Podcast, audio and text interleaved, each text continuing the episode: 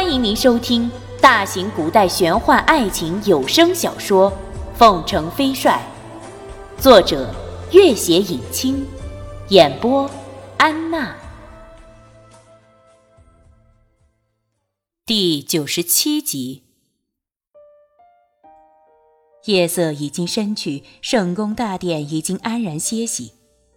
表面的安然下，却是无比的焦虑。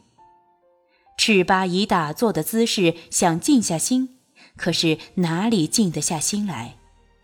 忽然，一个贴身侍从走了进来，低声道：“伯克多回来了。”赤巴立刻起身，来到伯克多的居殿。赤巴见伯克多依旧威严庄肃，并无异状，大喜行礼：“见过伯克多。”拓桑点了点头。你们休息去吧，我要即刻闭关了。赤巴还想问为什么，可是却不敢开口，只得道：“博克多，您未遇到什么意外吧？”“没有意外，我很好。”赤巴行了礼，恭敬退下，总算略略放下些心来。八名侍从都站在门外，拓桑走了过去，除了你二人。其他人全部出去，我闭关这段期间，你们就自行修炼。一众侍从退下，两名贴身侍从也关好房门，到了各自的修炼室。万籁俱寂，烛光摇曳，拓桑长长吐出一口气来，站起身，迅速进入了卧室旁边的修炼密室。巨大的石板已经落下。将这间空阔的密室和外界完全隔绝。密室有两个部分，拓桑进了里面那一间，点燃了一支蜡烛。烛光下，躺在地上的君玉依旧双目紧闭，可是气息却已均匀了许多。拓桑拿了一个发出莹润光泽的珠子放在他口中，扶起他，将双掌抵在他背心，运起功来。慢慢的，俊玉脸上有了一丝潮红，一口血腥气直往喉头上涌。多年的征战，几次的重伤，长久的奔波劳碌和永别的悲楚，曾经坚韧的生命也渐渐如经霜的黄花。此次的雪崩，好在小帅踏空之前，他已经反应过来，凭了内力稳住下坠的身形。虽然没有受什么伤损，只是被窒息了一段时间，可是就如最后的一片羽毛，也终于将骆驼压倒了。又过了一会儿，君玉吐出几口黑色的淤血，人也已经完全清醒了过来。蜡烛已经燃尽，拓桑却没有动，轻轻抱住了他，低声在他耳边道：“君玉。”你现在感觉怎么样了？黑暗中那柔情似水的声音让人恍若梦中，而真正梦中的冰天雪地却已经远去。君玉握着那双温暖而有力的手，低声轻笑道：“哼，好多了。”面前的珠子发出非常悦目的温润的光芒，君玉拿起看了看。托桑，这个是什么？这个是佛珠，用它可以吸进你身上的寒气和一些未清除的余毒。你这些年受过几次重伤，又未能得到很好的修养，身上余毒和寒气都很重。如果不能尽快清除干净，对你的身体会有很大的损伤。他看着那颗十分奇特的珠子。在那样温暖的怀抱里，抬起头来，声音有些惊惶。佛珠，这是哪里？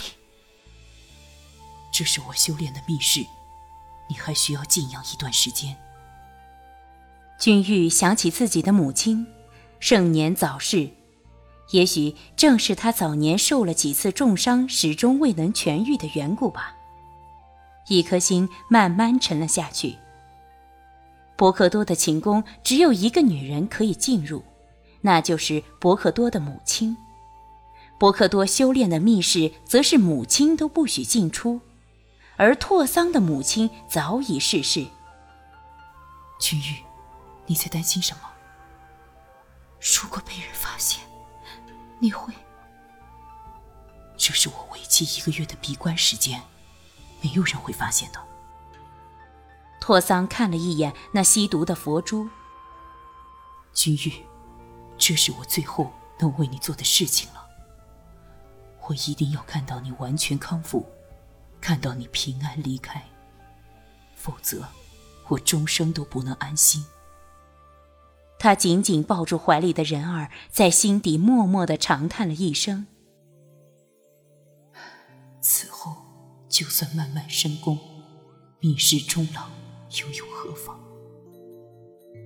在你昏迷时，朱雨也在你身边，看样子是他救了你啊。君玉忽然记起雪崩时那声撕心裂肺的呐喊，正是朱瑜的声音，不禁立刻道：“朱瑜怎么样了？他有没有受伤？”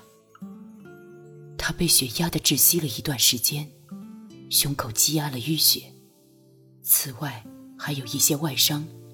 不过并无大碍，我已经给他服用了一些疗伤的药丸，将他送到了驻地大臣的府邸，自然会有人照顾他的，你放心吧。君玉松了口气，想起朱瑜那声呐喊，心里十分的难受，却也十分意外，朱瑜怎么会出现在这里？他在朝中任有要职，怎敢私自动身来到如此遥远的地方？他心里越来越不安，却道：“对了，你赶上换袍节没有？”托桑沉默了一下：“没有。”“那，你出关后怎生向他们交代啊？”“出关后再说吧。”“君玉，你不用担心我，我自会有办法的。”君玉也沉默了好一会儿，一阵倦意袭来。眼皮耷拉着，他又睡着了。密室里也分辨不出白昼和黑夜的交替。君玉再次睁开眼来，除了佛珠那淡淡的光芒，密室里依旧一片黑暗。他坐在一块厚厚的羊皮褥子上，旁边还放着一些清水、干果和干粮，也不知拓桑是从哪里找来这些东西的。伯克多闭关期间少饮不食，这些都是为他准备的。他的双眼早已习惯了这样的黑暗。他看了一眼身边的拓桑，拓桑正以一个十分古怪的姿势坐着，双眼微闭，似乎早已完全进入了忘我的状态。他也学了拓桑的样子打坐起来，很快心境就完全平复下来。拓桑的心里像藏了一把火在熊熊燃烧，他悄悄睁开眼睛，看了看面前的君玉。他跟君玉不一样，他从小就在这样的黑暗的密室里长大，在这样的微光里，也能将君玉面上细微的表情看得清清楚楚。此时，君玉正静静盘坐。那姿态神情完全如老僧入定一般，脸上有种淡淡的圣洁的表情。他记起君玉第一次在铁马寺参加讲经大会时，也是看一眼就能完全如老僧一般做出那种十分标准的打坐动作，听一遍就能完整的和那些教众一起大声念整本的经文。这也是赤巴和夏奥特别崇拜他的原因之一，尤其是夏奥，更是坚定地认为他的前世一定和圣公有极大的渊源。否则，那些需要不知多少年才能背诵的繁复经文，他怎能看一遍就能背出来？他自己当然知道，君玉并非是和佛门有什么重大渊源。而是天下间真有那种过目不忘、举一反三的人。他现在修炼的是密宗里面最复杂的一项定心术，姿势十分古怪，如果没有多年的修炼经历，是很难做到的。可是君玉居然完全做得跟自己一模一样，看上去简直就如修为很深的老僧一般。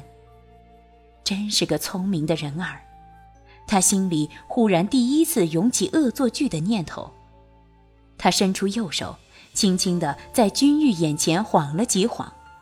君玉的眼睛依旧闭着，他的手几乎快触摸到他长长的睫毛了。他依然闭着双眼，呼吸均匀。拓桑凝视着那样淡淡的圣洁的表情，微微一笑。心里那熊熊燃烧的火焰也慢慢平息了下来。如果每次睁开眼睛，他就这样在身边，此生又还敢奢求什么？他在哪里，天堂就在哪里。